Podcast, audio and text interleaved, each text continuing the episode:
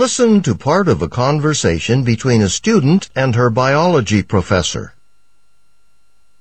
Hi, Samantha. How did your track meet go? Great! I placed first in one race and third in another. Congratulations. You must practice a lot.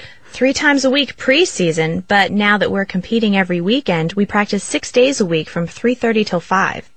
Athletics place a heavy demand on your time, don't they? Yeah, but I really love competing, so. You know, I played soccer in college, and my biggest challenge, and I didn't always succeed, was getting my studying in during soccer season. Are you having a similar... No, I, I really do make time to study. And I actually study more for this class than I do for all my other classes.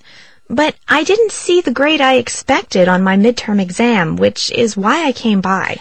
Well, you didn't do badly on the exam, but I agree it did not reflect your potential. I say this because your work on the lab project was exemplary.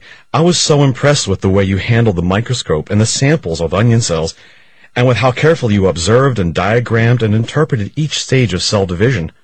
And I don't think you could have done that if you hadn't read and understood the chapter.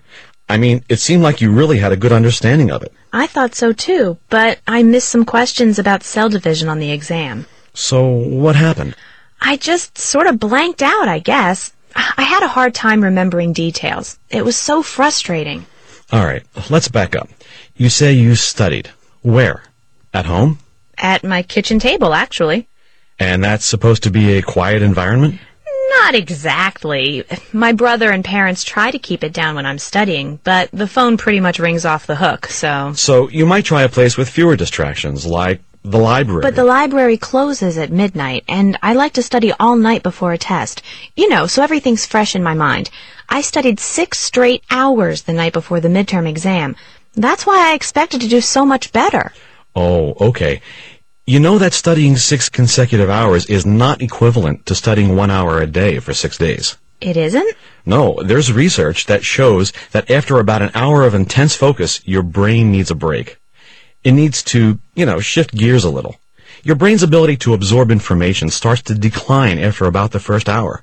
So if you're dealing with a lot of new concepts and vocabulary, anyway, if you just reviewed your notes even 20 minutes a day, It'd be much better than waiting until the night before an exam to try and absorb all those details. Oh, I didn't realize. Think of your brain as a muscle.